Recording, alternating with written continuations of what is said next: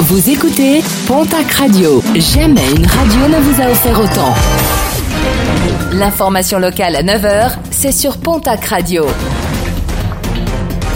Bonjour Jean-Marc Courage Sénac. Très belle matinée, romance brisée. Le week-end dernier à Tarbes, mariage s'est achevé en catastrophe. Une histoire racontée par nos confrères de la Nouvelle République des Pyrénées. Après 4 ans de relation, un couple s'est marié samedi à la mairie, mais après quelques verres et une jalousie maladive, le jeune marié a laissé éclater sa colère et n'a pas hésité à violenter sa femme.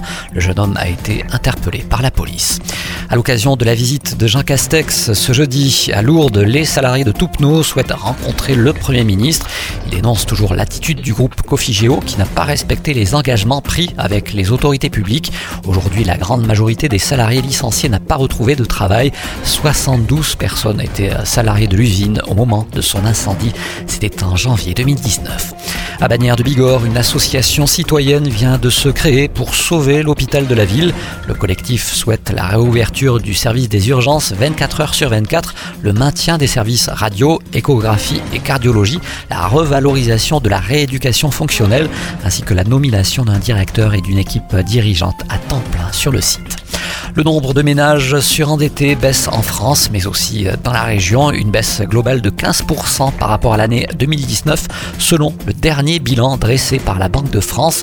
Cette diminution s'explique notamment par une réduction tendancielle du chômage.